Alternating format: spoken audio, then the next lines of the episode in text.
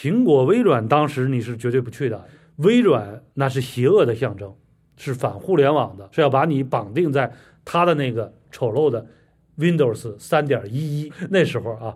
苹果当时正是最差的时候，谁会去苹果？那这就马上就要死的呀。乔布斯还没回苹果，当时保守的象征。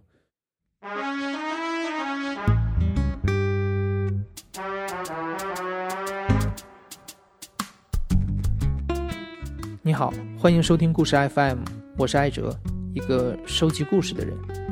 在这里，我会用声音纪录片的形式，带你跨过田埂，穿过胡同，收集那些动人的真实故事。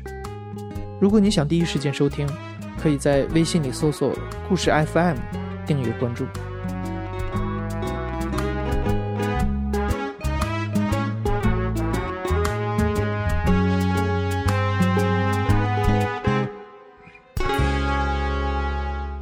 上个世纪八九十年代，中国最早的一批留学热兴起。那个时候的留学体验如何？这批人做出过什么样的事情？请收听我们的制作人武阳带来的故事。白强是我的球友，我们在一起踢球一年多了。他踢中后卫，是个强硬的防守队员，但毕竟年纪有些大了，防守时会时不时出些低级失误。后来我得知老白也是位成功的商业人士。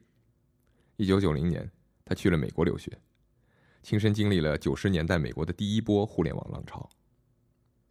他先后参与创建了三家互联网公司，并都成功上市。两家在美国的纳斯达克，一家在深圳。今天的故事从一九八六年开始说起。那年，老白考上了当时全国录取分数最高的大学——中国科技大学。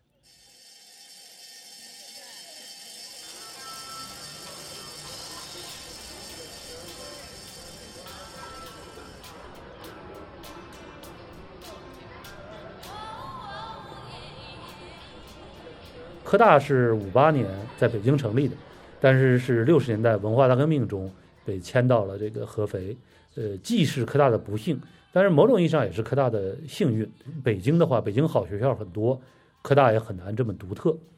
在合肥呢，那我们就是一枝独秀，所以也造成了我们科大学生的一种呃虚焦吧，自我感觉挺好的，对。而且毕业分配是特别好，很简单。我们毕业了，如果你不出国，全都到北上广，没有深了。当时就是科学院的各个所，本科毕业直接去。但是说来说去呢，就是科大呢，由于地处合肥，到了八十年代呢，大家逐渐的就是思维越来越开放，就不太愿意靠国家分配到科学院工作。所以那个时候，全国的潮流就是出国，去美国呢就是最好的选择。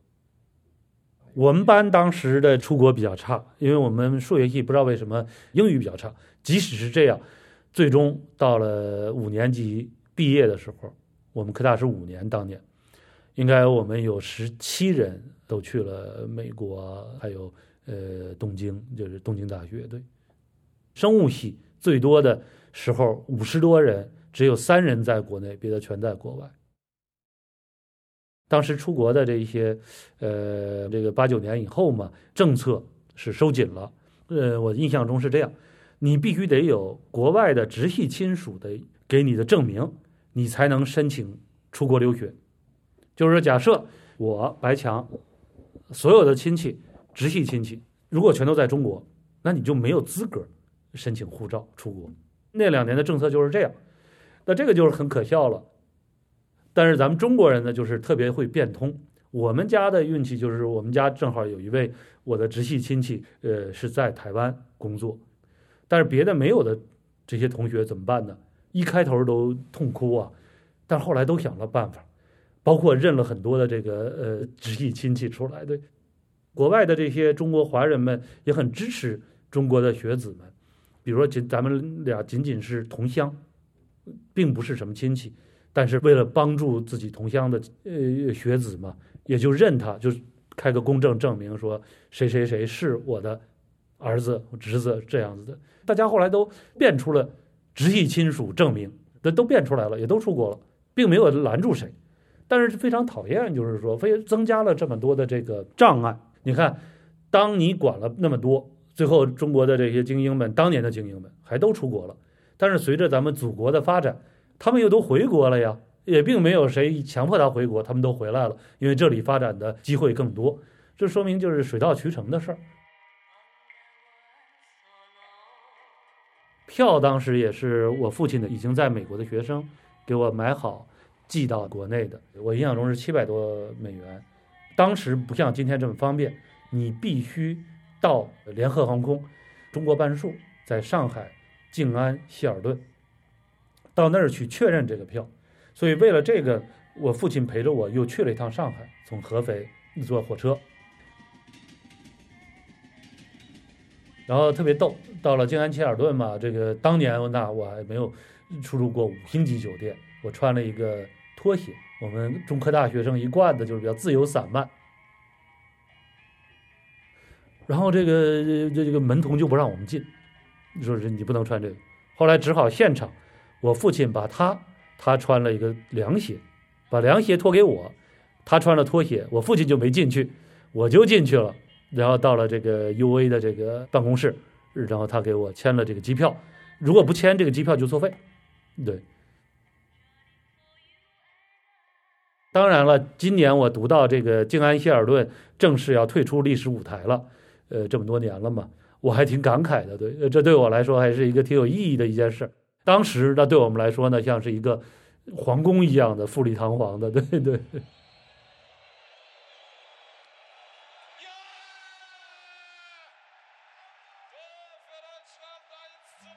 一九九零年，第十四届世界杯在意大利米兰的圣西罗球场开幕。白墙钟爱的西德队在决赛中以一比零击败了马拉多纳领衔的阿根廷队，第三次赢得了世界杯。而在中科大宿舍里观看完转播的白墙，也飞往了美国的新泽西，继续着自己的学业。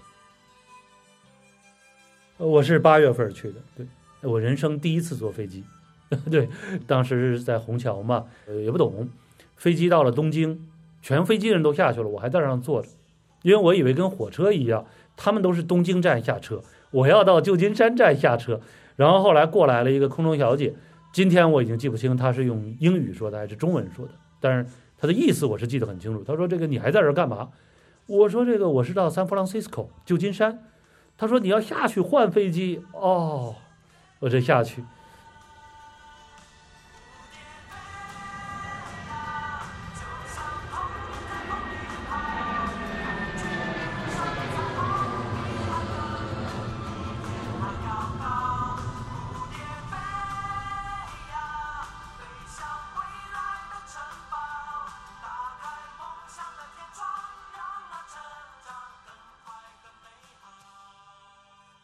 我们当年，起码是我，作为一个成熟的人是做不到的，很不成熟，一直就在附小，高中在这个合肥一中也是离了就几站路，呃，不太懂世故人情，一切东西都是比较简单，呃，做中考、高考，所以呢，去美国也是考了托福 GRE，好像就该去，所以这个好像是一个阶段性的目标达到了。今天我读到一些这个人士说是他们去美国之前有很多的抱负啊、理想。我可以非常负责任的跟大家说，我也没有那么多，我就觉得是我完成了一个类似高考一样的另外一个人生目标。我后来的一切都是在美国又重新摸爬滚打，好不容易的算是了解了一点社会。那这也是一个痛苦的过程。对，我刚去美国的时候，呃，由于主要是在这个学数学嘛，那么这个小圈子基本上都是我们的大陆去的，所以。好像是立即就摸进去了，就是混到了一起。有一次我印象中，我开车在一个路边的这个小餐厅吃饭，这时候呢进来了一个美国人，三十多岁，穿的衣冠楚楚，因为餐厅人很多，他就看我一个人坐，他就过来问我能不能这个跟我坐在一起。我说当然可以，然后他就开始跟我说话，他觉得。我肯定比他聪明，因为他得知我是数学，就是先恭维了我几句，我心中很得意的。然后他就说，但是他觉得我做错了。他说，如果是他到了一个另外一个国家，他先要干的事儿就是先把语言掌握好，第二件事就是要融入当地的社会。而我呢，确实，我当时虽然这个考试成绩很好，但是我的口语是口音很重，别人都听不懂。然后呢，也不融入别人社会，就还是在中国的学生圈子在这儿打交道。我们跟美国学生啊什么的，跟老师们关系都很淡。我当时心中是一万个瞧不起他呀！我觉得他这你肯定数学比我差多了，你学医比我差多了。就是我们中国人当时去了美国，老叫人家美国人叫傻老美。今天我们倒过来想，是我们很傻。为什么呢？一个人首先活在社会中，应该是很尽可能全面。我们就是会那么点考试。而且当时去的这个中国人很多，我还算是四年级出国，很多都是国内读过硕士，甚至有的读读博士都读了一段时间又出国。他学的那点课，他在本科学过一遍，他在硕士学过一遍，他在博士又学了一遍，然后他到美国来再学第四遍。由于咱们中国的教育是往下填压的，所以用的课本经常就是美国的影印本课本，所以那些题他都做过 N 遍了。当然，我们的考试成绩比人家美国学生好，但是最后我们的创造力，比到创造力，比到写论文的时候，差距就一下子没了。我现在都觉得这是一种上天派来的一个使者，告诉我，你这种在钻牛角尖儿、这种围这种象牙塔是错误的。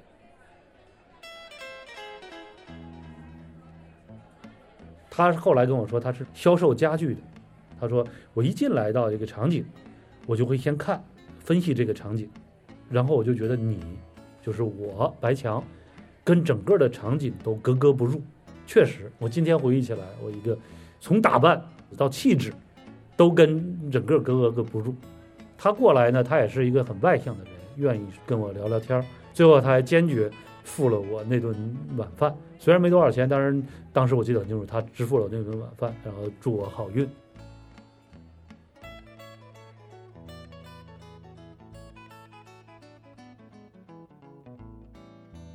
在这个新泽西，我在 Rutgers，呃，现在中文翻译成罗杰斯大学，呃，曾经有过一个四年的大学奖学金，呃，所以在那里的数理统计系，嗯，但是后来呢，因为我当时的这个女友在普渡，呃，那我就决定转到了呃印第安纳州的普渡大学。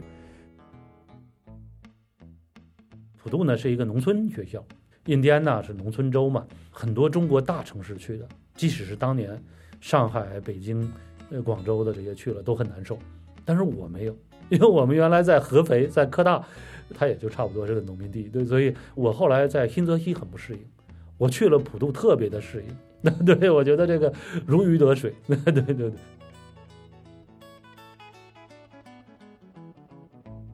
因为我在普渡读这个 PhD 的时候，喜欢计算机，就每天在这玩那个系统，当时是 Unix。呃，具体来说，普渡用的是 Unix 的一个变种，IBM AIX，对，是另外一种 Unix。我在国内只是在我母亲在的中科大实验室玩过游戏，对，就是苹果机上玩过游戏。就是呃，你是小偷，后头有几个人警察在抓你，然后你就跑嘛。警察快抓上你的时候，你能摁一个键就能埋个地雷，让那个警察陷到里头啊，等等，很好玩，当时。我唯一的计算机的这个经验就是玩过游戏，但是去了以后嘛，先是给导师干活，编这个 Fortran 程序，后来越来越喜欢玩计算机。然后我的导师是我们当时的系主任，她是一位女士。她说：“这个强看你呢，很喜欢计算机系统，而我们现在虽然有一个全职的人管计算机，但是他晚上就不在了，他晚上回家了。呃，老师和学生实际上是喜欢晚上活动的。”那怎么办呢？他说：“你能不能帮着管一下？”在这个情况下呢，我有了一些权限。这时候呢，正好九四年，我就下载了一个软件，就是网站服务器。当时有一个人在前一年，就是著名的 Tim Berners-Lee 发明了这个万维网，第一个浏览器也是他。而且 Tim 改变了世界的这位人，他把这个整个的源代码，他的这个协议。全都公开了，让大家用，我非常非常的容易，他是我人生的楷模。九四年我就做了一个网站呢，是读什么呢？读金庸小说，读这个呃海外华人自己写的杂志《华夏文摘》《风华园》和《新语丝》，这些都在国外还有，只不过现在翻墙才能看到。当然你会说，哎，这有什么了不起？我对我不是写这些文章的，我只是把它做成了网站。那你会说这个网站有什么难的？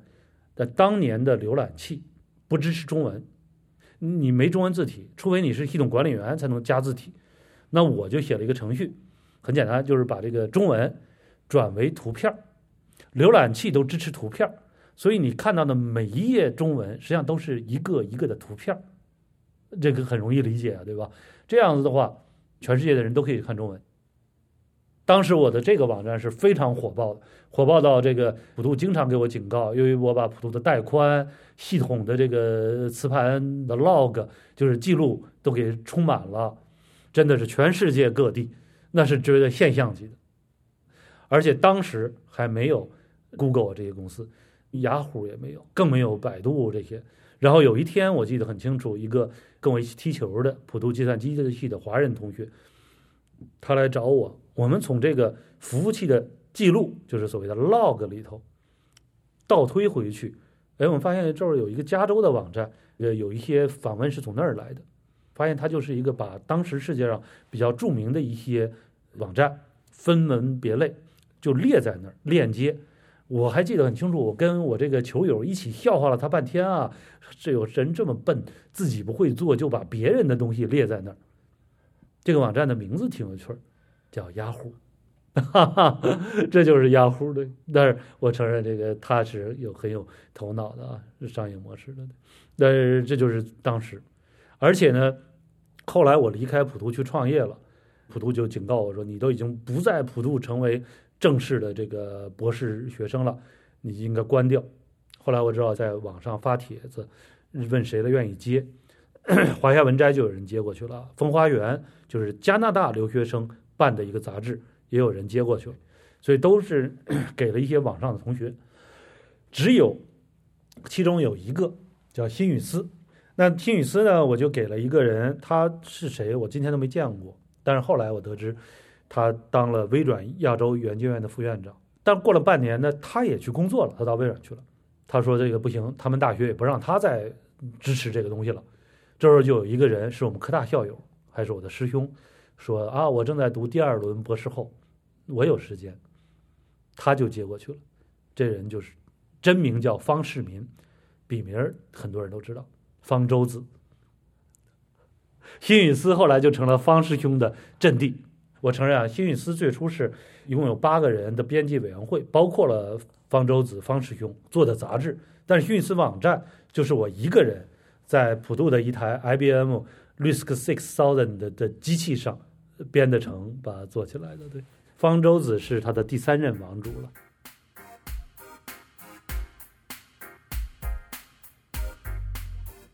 后来我跟呃方舟子师兄还是见过，但是呢，呃，因为后来他一直是说他是中文网络第一人嘛，所以这块儿是有一点儿这个问题的。呃，我也没跟他再去计较这件事儿。当年我们也没有手机。但是有人找到了我在普渡的公寓的电话号码，打电话来，就是要求跟我一起合作，把这个做成商业。我说为什么要做成商业呢？我我喜欢读中文，我就把它做成网上，让尽可能多的人读中文。因为当年在国外读中文是很少的，不像今天很容易。当时要拿到一本金庸小说，那高兴的你都那顾不上睡觉了都。这个我一直没有得到机会向金庸老先生道歉，因为当时金庸小说都被我免费的搬到了网上，对，那盗版第一人当时，但是这个还是非常非常的呃令你这个心潮澎湃的一段时间，虽然没有那么多的商业，但是呢，有特别多的事儿可做，每天都不想睡觉。非常自豪的是说，是当时读中文的网站中流量肯定是我那个最高。这样呢，一步步的就把我的整个兴趣都拉拉到了这个互联网方向。我觉得九四年呢，呃，基本上定义了我人生呃未来的道路。就是在这之前，虽然我的这个数学、数理统计呃学的还不错，但是我并不知道我要干什么。但是就在九四年，由于互联网。它改变了我人生，我觉得我遇到了我最喜爱，同时也最擅长的一件事儿，那您为什么那个是，比如离开普渡没有去，比如说我们现在知名的这些大的硅谷互联网？当时他们也都是小公司，或者当时他们都不存在。Google 好像是九八年还是什么时候成立的嘛？雅虎九四年底刚成立。苹果、微软当时你是绝对不去的，因为什么呢？微软那是邪恶的象征，是反互联网的，是要把你绑定在它的那个丑陋的 Windows 三点一一。那时候啊，NT 才刚出来，苹果当时正是最差的时候，谁会去苹果？那这就马上就要死的呀！乔布斯还没回苹果，当时保守的象征。当时的新兴的公司。像雅虎，雅虎当时现在完蛋了，那 Google 还没有，Facebook 更没有啊。Amazon 就是亚马逊，也是后来才有，九六年吧，好像是。对，我承认你这个问题问的非常的 sharp。我觉得当时如果我去硅谷，也可能是另外一个情况。但是当时正好有这个美国人前律师有了这个主意，就来找我们来做这个互联网公司，就留在了印第安纳州，在 Indianapolis。当时这个公司还不错。呃，做这个互联网是比较早的，然后找了我们去创业。这个时候，他们觉得我有一个问题，就是这个语言不好，所以这个别人听不懂啊。对，呃，但是这里有一个很有趣的事儿，我们当时的这个公司呢，这个互联网公司要公关美国各个州政府，就这天呢，我们这个创始人 CEO。要去跟印第安纳州的州政府，包括州长，去谈电子商务，为什么是安全的？但是他不懂，就是我们 CEO 也不懂，他所以要找个人帮他解释。但是我们的这个负责市场的人也不懂。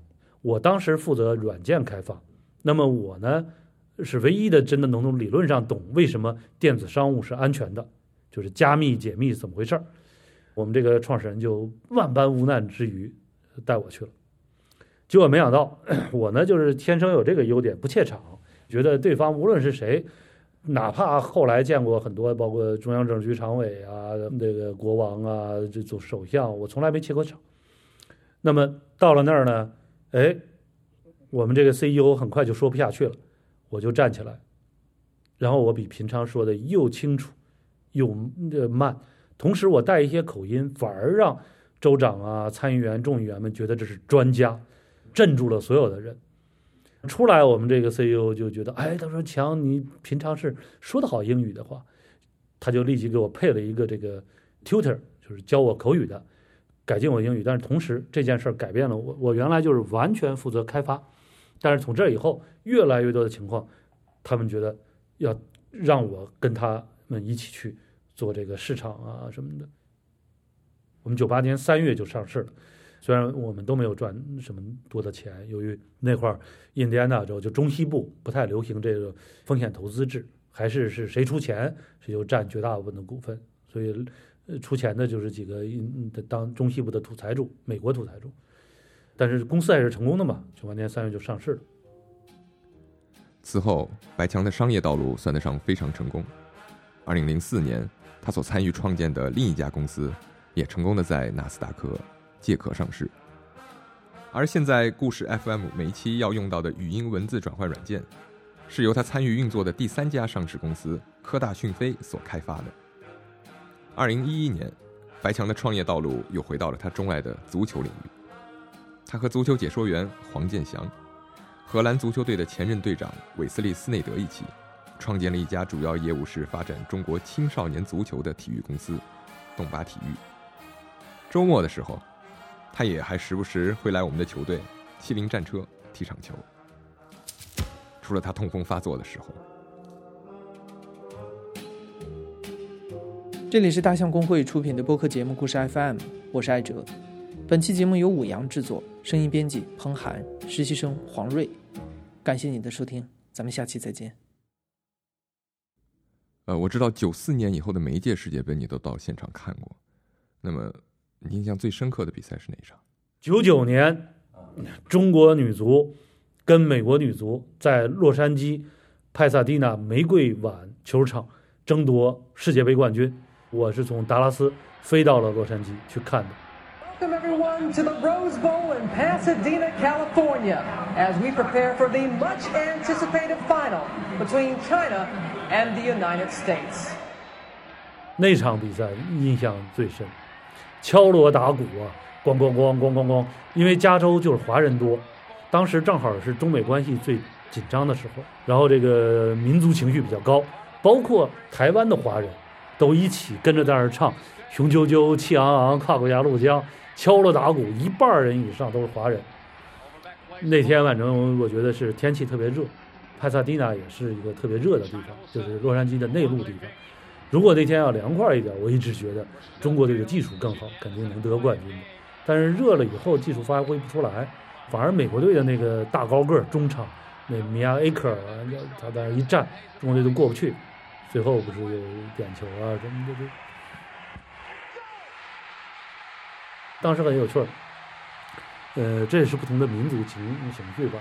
我们当时，包括我，那真的就是把这个上升到了国家、民族的高度。但是美国人没有，在我旁边有个美国小老太太，在最后一个点球罚完了，中国队失利了以后，她转回身来向我握手，噙着泪花。This is a great game，这是一个非常牛逼的比赛。其实他们还是比较平常心的，这还是值得学习的，你，不用那么上纲上线。